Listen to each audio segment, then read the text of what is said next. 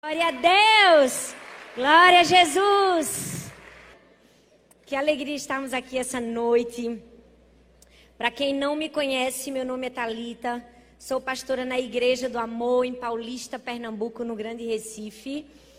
E eu estou muito, muito feliz de estar aqui compartilhar nesse dia tão, tão especial de ativação espiritual.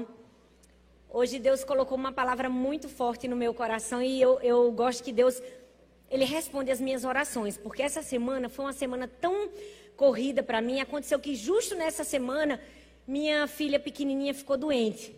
Então, sem ser essa noite anterior, a, a, antes dessa noite, ela não dormiu à noite, ou seja, eu estava muito cansada. Quando foi ontem pela manhã, eu disse: Deus, eu vou te pedir duas coisas. A primeira, faz ela não ficar boa agora, de tarde. Ela precisa ficar boa. Segundo, faz ela dormir a noite toda, porque eu também preciso dormir à noite. Terceiro, tudo que o Senhor tem para falar comigo, todos aqueles segredos que o Senhor me revela, revela tudo no avião indo. Rapaz, mas Deus é demais. Ele fez a menina ficar boa. Eu dormi a noite todinha e no avião ele me deu um bocado de coisa. Glória a Deus.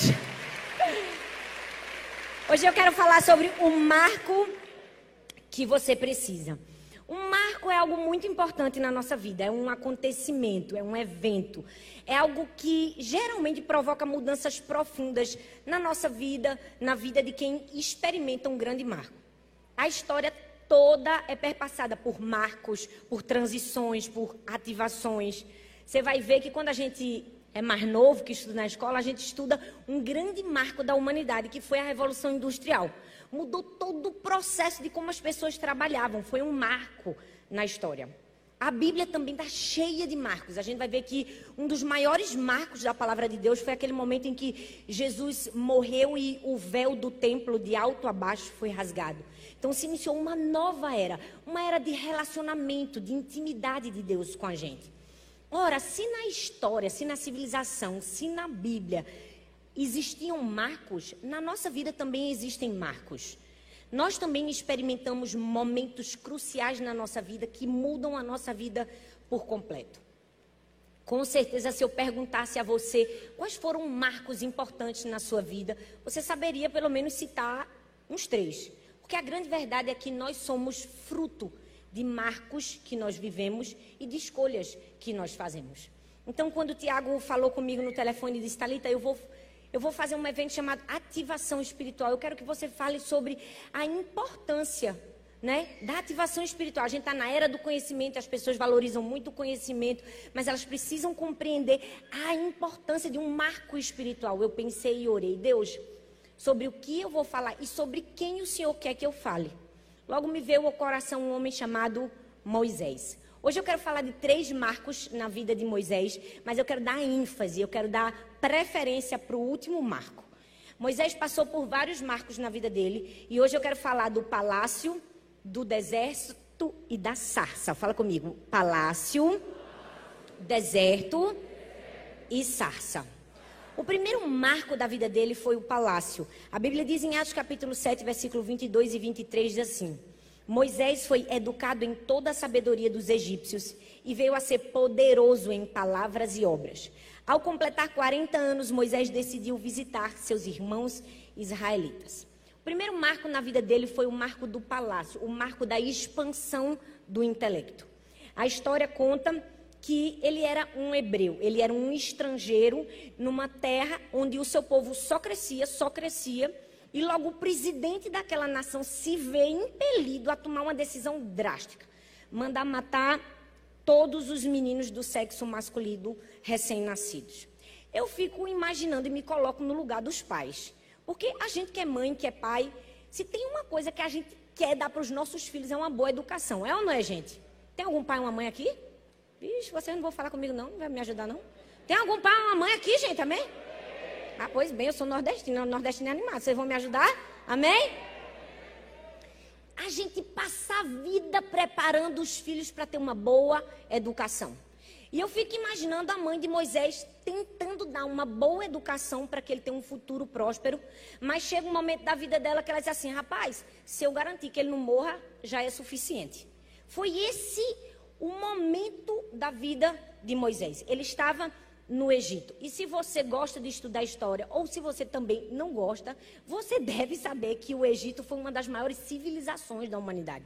Que eles eram muito avant-garde, muito à frente do tempo. Que eles eram excelentes em, em economia, em agronomia, em astronomia, em engenharia. Eles eram expert em quase tudo. Os camaradas naquela época já eram expert em balsamar os sacerdotes, os médicos, eles eram bons em administração. Ou seja, minha gente, o Egito era os Estados Unidos de hoje. E estudar no Egito era a mesma coisa que garantir uma bolsa em Harvard. Aí me vem Moisés, que nasceu numa família, num perrengue. Ele não somente sobrevive a tudo aquilo, ele também ganha uma bolsa de estudos na Harvard da época. Ele também ganha essa oportunidade. E a Bíblia diz, eu amo, que Moisés foi instruído. Ou seja, ele não somente teve acesso à educação, ele foi treinado de perto, ele foi instruído no palácio. E essa é uma fase, um marco da nossa vida que a gente precisa aproveitar bastante. O marco do palácio, o marco de aprender, o marco de ouvir, o marco de se dedicar ao ensino. E a Bíblia diz que Moisés foi poderoso em palavras e atos. Aí você pode parar comigo e pensar, pastora, Moisés, poderoso em palavras. Mas a Bíblia não diz em Êxodo que ele tinha uma língua lenta, que ele era lento no falar. Sim, ele era lento no falar, mas ele era tão assertivo e tão poderoso nas suas palavras que ele se destacava, como diz a Escritura. Ele se destacava não por ser lento ou por ser rápido, mas por ser assertivo em tudo que ele falava. Ou seja, foi o discurso dele que convenceu o faraó. Aí você diz, poxa pastora, mas Deus falou por meio de Arão. E quando eu estava lendo esse texto, algo saltou dos meus olhos. Foi por meio de Arão. Por quê? Porque para Deus não importa quem é o intermediário daquilo que ele vai falar. Importa que cumpra a promessa e chegue naquilo que Deus determinou em nosso coração. Infelizmente, tem muitas pessoas aqui que têm muitas coisas para entregar, mas deixam de entregar porque não querem que outros intermediários tomem um lugar que eles acham que só pertence a eles. Só eles querem pregar, só eles querem liderar, só eles querem falar, só eles querem ser usados. Deixa eu te dizer, Moisés foi usado por meio de Arão. Por quê? Porque essa é a primeira lição do palácio. Sabe o que a gente aprende no palácio? Palácio é lugar de ensino, de se dedicar ao ensino, não se dedicar ao destaque. Muitas pessoas acham que o palácio é o lugar de se dedicar ao destaque. Não, o palácio é o lugar de se dedicar ao destino, ao ensino. E foi isso que Moisés fez. Eu amo que Moisés foi educado, instruído em toda a ciência, em toda a sabedoria do Egito, mas ele também foi instruído na revelação da palavra de Deus. Por meio de quem? Por meio de sua mãe, Joquebede. Porque Deus é tão lindo, eu amo as histórias da Bíblia, porque elas são hollywoodianas e apoteóticas. Não bastou ele parar no cestinho, ele ser pego pela filha do faraó, a filha contrata quem? A mãe para cuidar. Minha gente, Deus era Steven Spielberg da época. Era ou não era? Coloca quem coloca Joquebede para cuidar. E a Bíblia diz que por mais de dois anos ela amamentou seu próprio filho, ainda ganhava dinheiro para fazer isso. E eu imagino que à medida que ela fazia isso, ela declarava a revelação e o conhecimento de Deus a Moisés. Ou seja, Moisés recebia o ensino da cultura e da ciência egípcia, mas ele não abandonou a revelação e o conhecimento que vem de Deus. Sabe, isso é algo que precisa entrar no nosso coração. Essa deve ser a nossa essência. A gente pode beber de muitas fontes, mas só tem uma fonte que sacia a nossa sede. Só tem uma fonte que nos dá vida. Só tem uma fonte que alimenta o nosso propósito. É a fonte do conhecimento de Deus. E essa fonte Moisés não desprezou.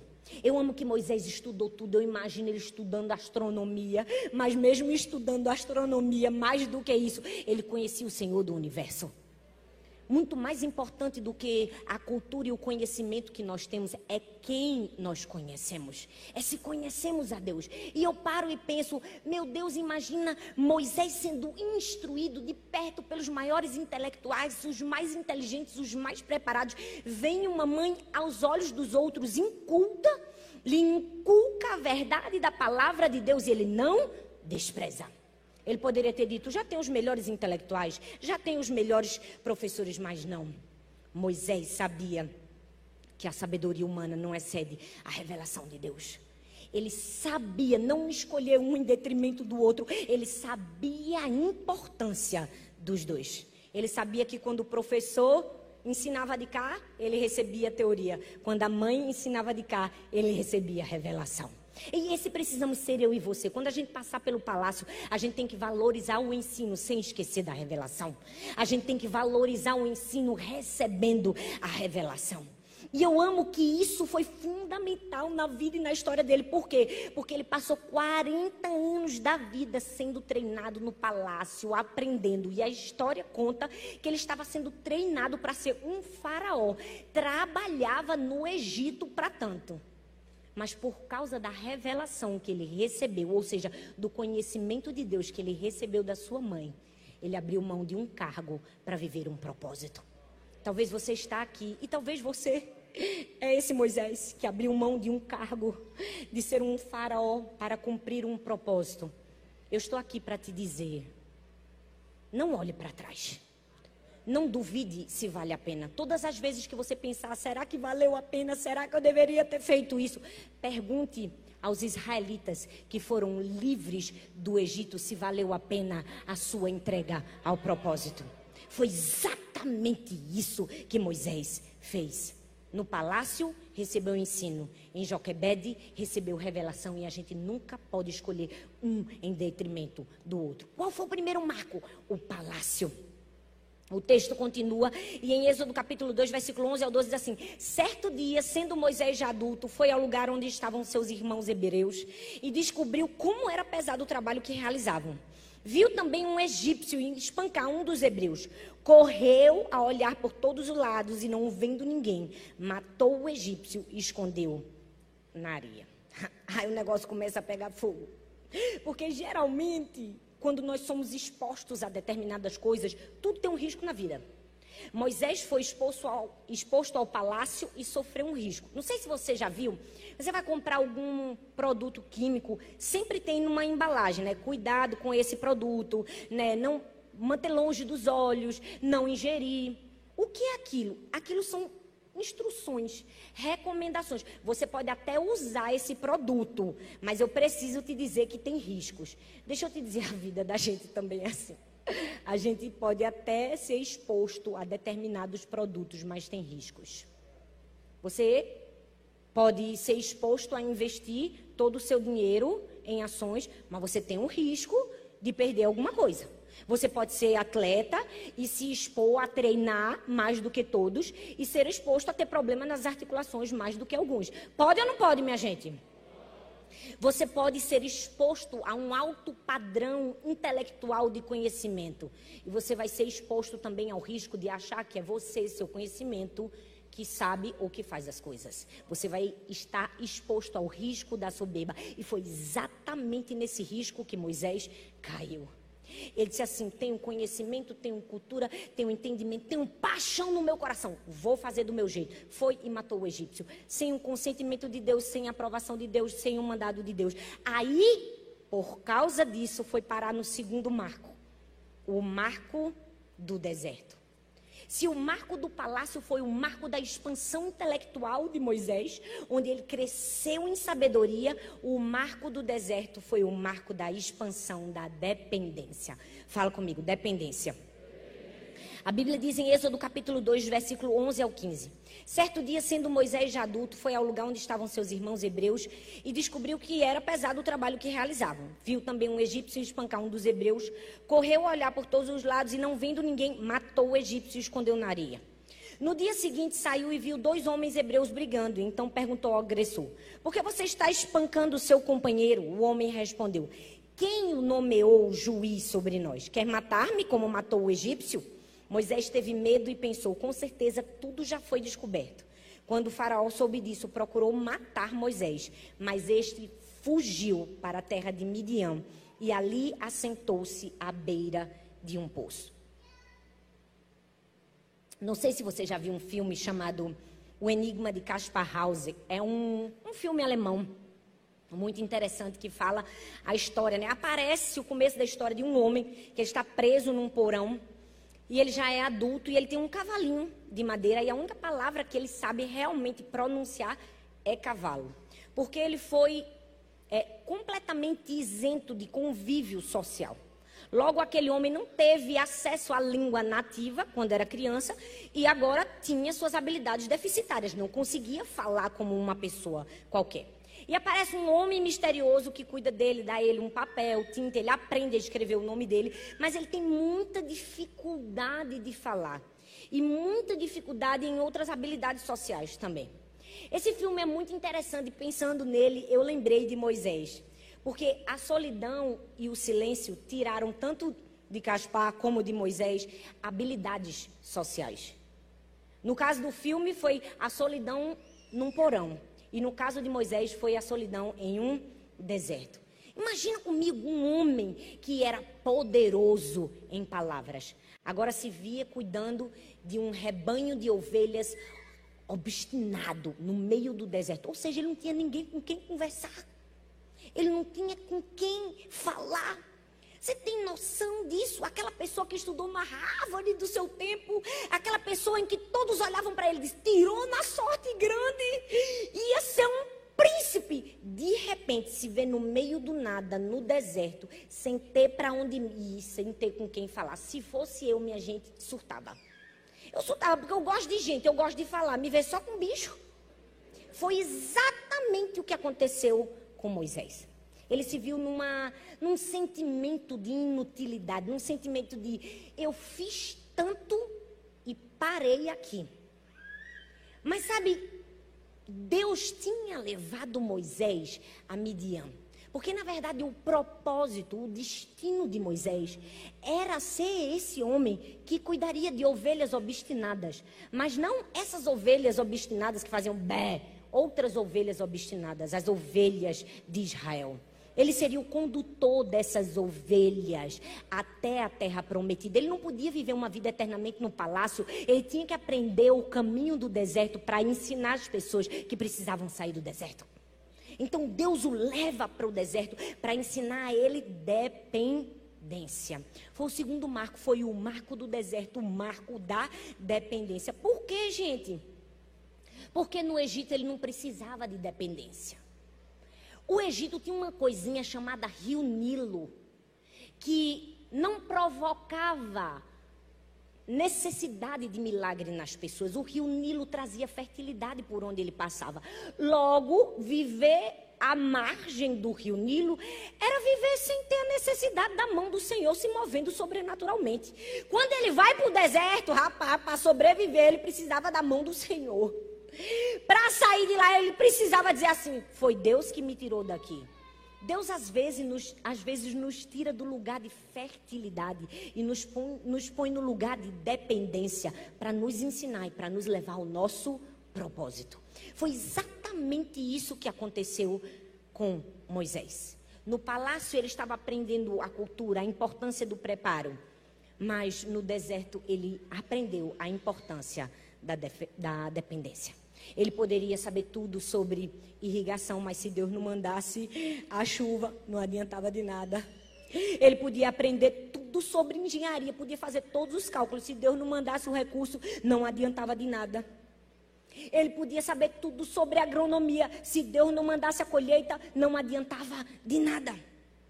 Dependência. E aí entra uma outra história muito conhecida que Tiago falou. Paulo. Tem um momento na vida de Paulo em que ele né, tem um encontro com Deus. E eu amo que Paulo, Paulo como, como já foi dito, ele foi o maior autor do Novo Testamento.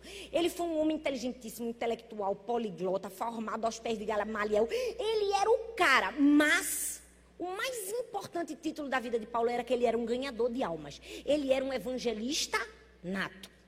Mas sabe, para chegar nesse padrão, eu amo que, mesmo tendo evangelizado em países e até continentes diferentes, sem avião, minha gente, sem internet, é ou não é? É muito fácil para mim pregar aqui, e amanhã eu vou para Curitiba, eu vou no avião. E Paulo, a gente tem que tirar o chapéu é para Paulo. É ou não é? Mas quando ele vai ter um encontro com Deus, perceba que ele, ele não precisa de ninguém.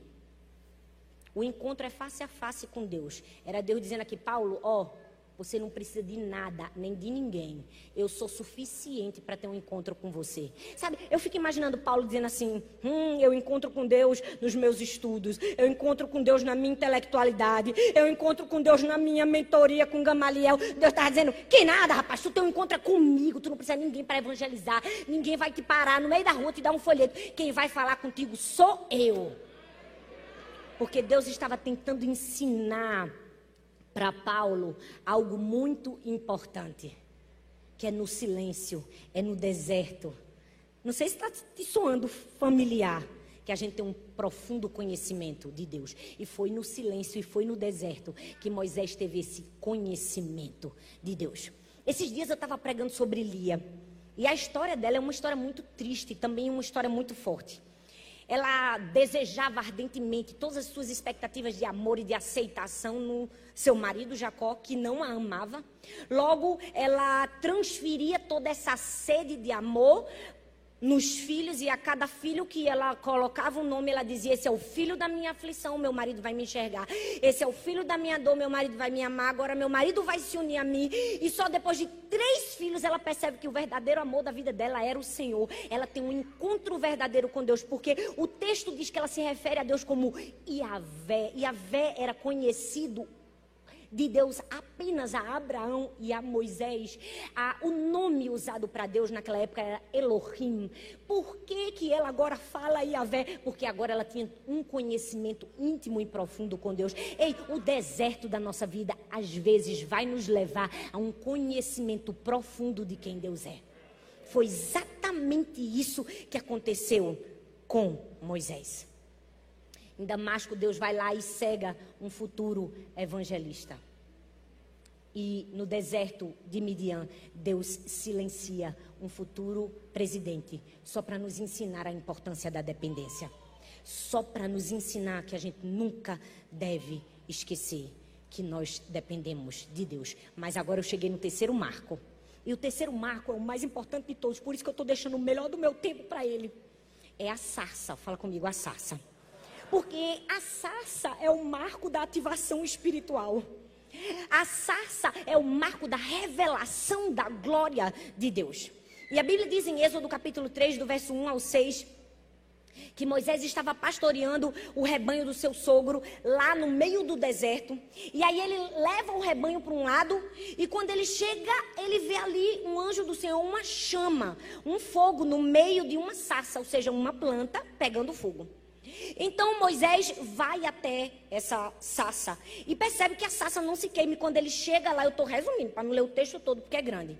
Ele ouve no meio da sassa um duplo chamamento: Moisés, Moisés. E ele responde: Eis-me aqui. Então Deus disse: Não se aproxime. Tire as sandálias dos pés, pois o lugar onde você está é terra santa.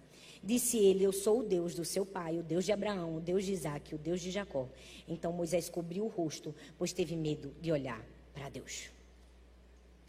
Eu não sei se você já ouviu falar ou sabe o que é semiótica. Semiótica é uma ciência que estuda o significado, os símbolos, os processos de significação da natureza. Você vai entender melhor quando eu te disser. Imagina uma placa vermelha bem grande e um M bem grande amarelo. Você vai imaginar logo McDonald's. Pode não ter nenhum texto verbal, mas o símbolo comunica algo para a gente. Comunica ou não comunica? Uma vez eu ouvi a história de um senhor muito simples que ele tinha uma filha que estava dando muito trabalho. E ele ia atrás e ensinava e batalhava por ela espiritualmente, mas a menina cada vez mais se afastava do Senhor. E aquele senhorzinho, ele não sabia ler, grave isso, ele não sabia ler. Então, nessa luta espiritual que ele vivia com a filha, ele dorme e tem um sonho. E conta o sonho para uma irmã da igreja. O sonho era o seguinte: ele disse, Eu sonhei que eu estava correndo atrás da minha filha. E eu corria, corria. Quanto mais eu corria, mais ela se distanciava de mim. E houve um momento que eu não conseguia mais alcançar. Eu estava tão cansado que eu parei. E quando eu parei, ela foi se distanciando. E de repente nasceram asas nas minhas costas e eu comecei a voar, e eu comecei a voar, e eu passei as nuvens e eu vi um homem lindo sentado num trono, eu me ajoelhei e aquele homem disse assim para mim: "Meu filho, espere em mim". E quando aquele senhor tão simples contou aquele sonho para aquela irmãzinha, ela disse: Meu Deus, você teve um sonho de um versículo da Bíblia. Você sonhou Isaías 40. A Bíblia diz que aqueles que esperam no Senhor voarão com asas como águia, correrão e não se fatigarão. Ou seja, Deus estava usando um símbolo, Deus estava usando a semiótica para se revelar de maneira gloriosa a um homem que não sabia ler. E sabe o que eu amo nessa história?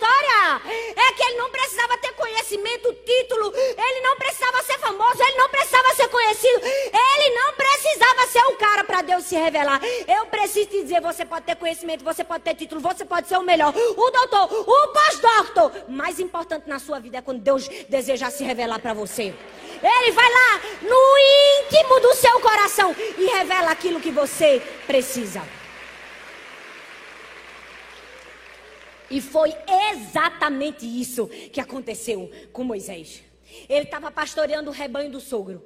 De repente, ele vê uma sarça. Uma sarça é uma plantinha do deserto, pegando fogo. E, gente, quando a gente é criança, a gente acha o máximo essa história. Que a gente pensa, uma sarça, uma planta pegando fogo. Tem nada de hollywoodiano nisso, gente. Porque se você estudar o contexto histórico, acontecia demais. Uma sarça era uma planta do deserto. O calor faz pegar fogo.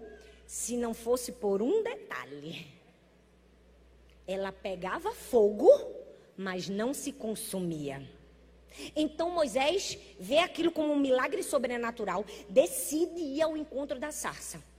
E quando ele chega junto, ele ouve um duplo chamamento: Moisés, Moisés.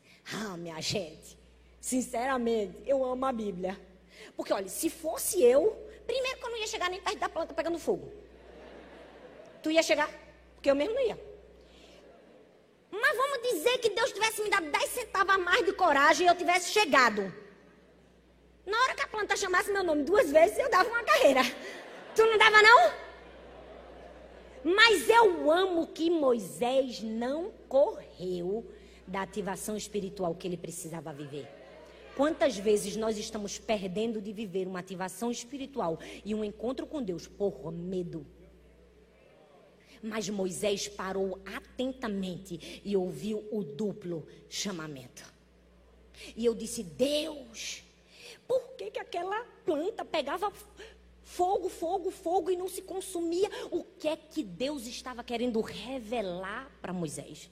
O que é que o Senhor precisava tanto falar para ele? O qual era o teu objetivo naquela ativação espiritual, naquela sarça? Deus estava querendo mostrar a Moisés como ele via Moisés. Como uma simples sarça. Talvez Moisés olhasse para si e dissesse assim: Eu sou um carvalho do Egito. Intelectual, preparado. Estou aqui no meio do deserto, nem sei o que eu estou fazendo aqui com essas ovelhas. Talvez ele se via como um carvalho que poderia dar sombra. E Deus estava dizendo assim: Moisés, eu te vejo como uma sarça. Mas eu preciso te dizer que eu faço essa sarça pegar fogo e não se consumir, Moisés, para você entender de uma vez por todas que você não é o combustível da sua vida. Eu sou o combustível da sua vida. Eu que posso fazer pegar fogo e não se consumir. Deixa eu te dizer uma coisa. Nós precisamos de um momento de encontro com Deus, de ativação espiritual no meio de uma sarça, para Deus olhar para mim e para você e dizer: Ei, você pode estudar, você pode buscar, você pode fazer o que for. Para de achar que você é o combustível da sua vida, porque sem mim nada podeis fazer. E eu preciso te dizer que às vezes a gente já ouviu muito isso. Ah, mas eu batalhei muito para chegar até aqui. Ah, mas eu entreguei muito dinheiro para chegar até aqui. Ah, mas eu obedeci muito para chegar aqui. Talvez você até já falou isso, como eu também já falei. Ah, mas só Deus sabe o que eu fiz para chegar até aqui. Deixa eu te dizer, pode até ser verdade. E não tem mal nenhum a gente ter feito isso. Pelo contrário, glória a Deus pela nossa obediência. Mas a gente precisa ter muito cuidado com esse discurso. Porque esse discurso pode ser tendencioso na nossa vida. De nós acharmos que nós somos o combustível da ação de Deus. Quando, na verdade, o combustível é a graça do Espírito Santo, não o nosso talento. Deus estava querendo mostrar isso aqui para Moisés. Ele estava dizendo: Moisés, a plantinha pega fogo, pega fogo e não se queima, porque o combustível sou eu, quem faz sou eu, eu que aconteço. Você precisa chegar ao nível de entender que Deus pega um arbusto insignificante, faz arder e transforma num milagre, uma coisa que você não pode fazer sem mim. Era uma linguagem semiótica de Deus para revelar para Moisés o que ele precisava ser e fazer para viver o destino e cumprir o propósito que ele ainda não tinha cumprido. Uma plantinha insignificante pegando fogo, se transformando em um milagre. Mas a linguagem semiótica de Deus não para por aí, porque não foi só uma plantinha qualquer pegando fogo para mostrar para Moisés que ele apenas era uma sassa. O texto diz o quê? O texto diz que Deus fala para Moisés assim: tire as. Tire as. Por que, que Deus mandou Moisés tirar as sandálias? Porque queria que ele queimasse os pés? Era, gente. Porque quem andava descalço era um escravo. Deus estava ensinando mais um princípio de ativação espiritual. Se você quer servir a Deus, se apresente a Ele como um escravo, como um servo, nunca como um príncipe. Hum? Você não entendeu o que eu falei, não. Eu vou falar de novo. Por que, que Deus disse assim, Moisés, tira as sandálias? Ele estava dizendo assim, ó, se você quer me servir, se você quer cumprir o meu propósito, você precisa se apresentar diante de mim como um servo, como um escravo, e não como um príncipe. Era Deus dizendo assim, Moisés, eu, eu posso te apresentar como um príncipe para as pessoas, mas para mim você se apresenta como um escravo. Deixa eu te dizer, Deus pode pegar você, levar você no mais alto lugar de honra e de importância. Deus pode te apresentar como um príncipe da nação, mas diante de Deus você se apresenta como um escravo. Diante de Deus você se apresenta como um servo. Diante de Deus você tira a sandália. Diante de Deus você reconhece. Foi exatamente isso que Deus estava revelando para Moisés.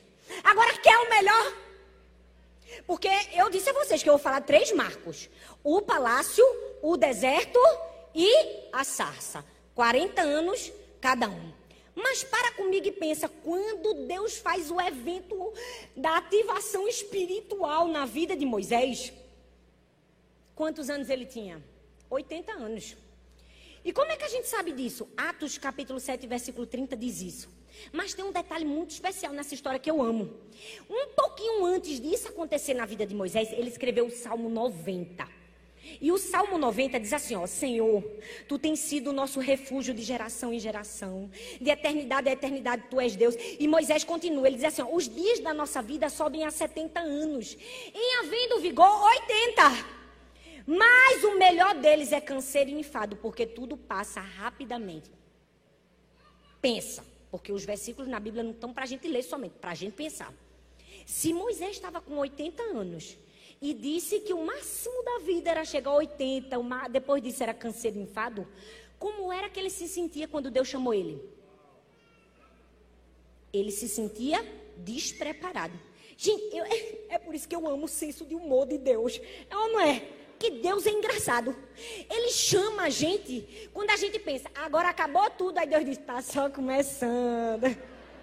Tolinho, tá pensando que acabou? Agora que eu te chamei. Agora que o negócio vai começar, botei tudo no riozinho para começar agora. Com 80 anos. Não existe lógica, gente. Nenhum exército recruta uma pessoa com 80 anos para trabalhar. Eu fico imaginando Moisés. Senhor, obrigada pelo convite. Eu esperei 40 anos por isso. Mas agora eu não consigo mais. Aí eu fico imaginando Deus do outro lado. Pois bem, é por isso que você vai fazer, porque você chegou no ponto que eu queria. Agora eu não consigo mais. E é quando você reconhece que não consegue que você está pronto para fazer. Deixa eu te dizer uma coisa. Eu estava no avião quando Deus me falou isso. Eu quase acordei o meu marido para contar, porque foi forte. Deixa eu te dizer uma coisa: ser usado por Deus não é uma questão de tempo cronológico, não é uma questão de você estar velho e experiente, é uma questão de você estar humilde e dependente. É uma questão de você reconhecer que naquele momento, quando você não pode mais, aí Deus diz: agora está pronto. Por que, que tem gente que está sendo usado por Deus só quando está velho? Porque demorou muito para chegar no nível de dependência e de humildade. E porque tem muito jovem que Deus está levantando na nação, está fazendo e acontecendo. Porque já Deus falou a sarça há muito tempo. Deus te trouxe aqui para te dizer: você precisa da sarça, você precisa do marco da dependência e da humildade para chegar no ponto de ser usado por Deus. Porque esse é o princípio do serviço de Deus na nossa vida, é o nosso fim. É quando a gente diz não posso, aí Deus diz agora pode. É quando ele diz assim: Senhor, sem a tua presença não dá. Aí Deus diz: agora dá. Eu fico imaginando os primeiros 40 anos de Moisés no palácio. Eu acho que na cabeça dele era: eu tudo posso, eu tudo posso. No segundo, nos 40 anos do deserto, ele, ele já estava assim, ó. No segundo período, eu nada posso. Estou na prova, eu nada posso. Depois da sarça, ele estava dizendo: só Deus pode todas as coisas. Deus quer nos levar no nível de dizer: só Deus pode todas as coisas. Mas eu amo, que eu estou terminando. Me dá só mais dois minutos. Êxodo 4, verso 1 e 4 diz assim: Moisés, aí Deus chama ele com 80 anos. O chamado apoteótico para tirar o povo do Egito. Aí olha como ele responde: E se eles não acreditarem em mim? E se não quiserem me ouvir e disserem: O Senhor não lhe apareceu? Então o Senhor lhe perguntou: O que é isso na sua mão? Ele disse: Uma vara. Respondeu ele. Disse o Senhor: Jogue-a no chão. Moisés jogou-a e ela se transformou numa serpente. Moisés fugiu dela, mas o Senhor disse: Estenda sua mão e pegue pela cauda. Moisés estendeu a mão, pegou a serpente e essa se transformou numa vara em sua mão. Eu quero te destacar dois momentos desse texto. Primeiro, Moisés diz: E se eles não acreditarem em mim? Um processo natural da vida. Estava preocupado com a oratória e a persuasão dele. Aí Deus responde assim: O que é isso na sua mão? Gente, Deus tem senso de humor. Porque vê, Moisés disse assim: Deus, eu tô com medo. E se o povo não acreditar em mim? Ele disse assim: joga a vara no chão. Eu fico imaginando Moisés. Deve ter dito assim. O senhor tem certeza que o senhor entendeu o que eu perguntei? Eu perguntei, Deus, eu tô com medo. E se o povo não acreditar em mim? Esse negócio de jogar a vara no chão é um ritual ou o senhor me ignorou, né? Me deixou no vácuo. Deus não ignora a gente, não deixa no vácuo. E tudo que Deus faz tem um propósito. Ele estava querendo ensinar mais um princípio de ativação espiritual para Moisés. O quê? Ele estava querendo ensinar o princípio da dependência. Ele estava ensinando para Moisés algo que ia sustentar o ministério dele todinho. Ele estava dizendo assim, oh, Moisés, não tem título, não tem conhecimento, não tem sabedoria humana que te faça jogar um pedaço de pau no chão e ele virar uma serpente. Nem tem conhecimento necessário que te faça ter coragem de pegar na serpente e ela virar um pedaço de pau de novo. O que é que Deus estava dizendo? Poder do céu, meu filho, não se compra, se busca se busca. É o sobrenatural de Deus. Era Deus dizendo assim: Ei, eu sou o recurso principal da sua vida. Mas não era somente isso, não. Deus falou do bordão e da vara, por quê? Porque ele estava dizendo assim: Ó oh, Moisés, eu estou só te dando a resposta. Tu ainda estás aí nesse teu chora-chora. Se não acreditar em mim, eu preciso ser inteligente, eu preciso saber falar. Mas eu estou te dizendo que o segredo do sucesso na vida é a vara da dependência. Tu se esquecesse que eu já te dei essa vara faz tempo. Tu se esquecesse que essa é a vara da dependência que você botou no rio Nilo e se transformou em sangue.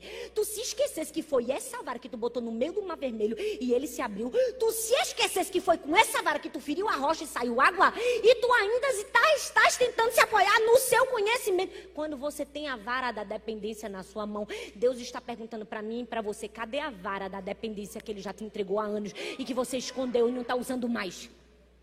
E que você escondeu e abandonou. Porque você resolveu usar talvez toda a sua força, toda a sua capacidade. Ei, busque conhecimento, mas não dependa dele. Na vida a gente vai precisar do marco do palácio e do marco do deserto. Mas o marco mais importante da nossa vida é a sarça, é a ativação espiritual. Você pode ficar em pé no seu lugar?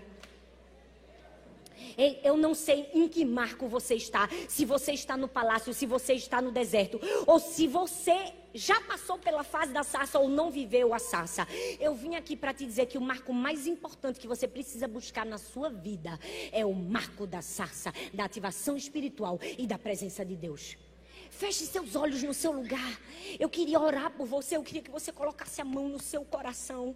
Sabe, esse é um momento não não de estarmos aqui simplesmente para ouvir uma palavra, mas de sermos tocados pelo Espírito Santo. Esse é um lugar de retorno ao lugar de dependência. Esse é um lugar de dizermos, Senhor, perdão, Senhor. Cheguei diante do Senhor com sandálias nos meus pés, mas hoje eu quero tirar as sandálias dos meus pés. Eu quero chegar diante de ti com um coração e com a mente não de um príncipe, mas de um servo, de um escravo, de um dependente do Senhor. Essa é a noite de você tirar as sandálias dos seus pés e dizer: Senhor, eu reconheço que eu preciso de ti. Essa é a noite de você dizer: Senhor, eu reconheço que eu não sou o combustível da minha vida. Não sou eu que faça faça pegar fogo. Não sou eu que tenho uma capacidade de não deixar ela se consumir. Não sou eu, Senhor, não sou eu. Não sou eu, Senhor. Essa é a noite de você dizer perdão, Senhor. Perdão, Senhor. Se eu negligenciei a vara da dependência, perdão, Senhor. Perdão, Senhor. Se eu busquei mais o que o homem pode dar e menos o que o Senhor pode fazer, perdão, Senhor.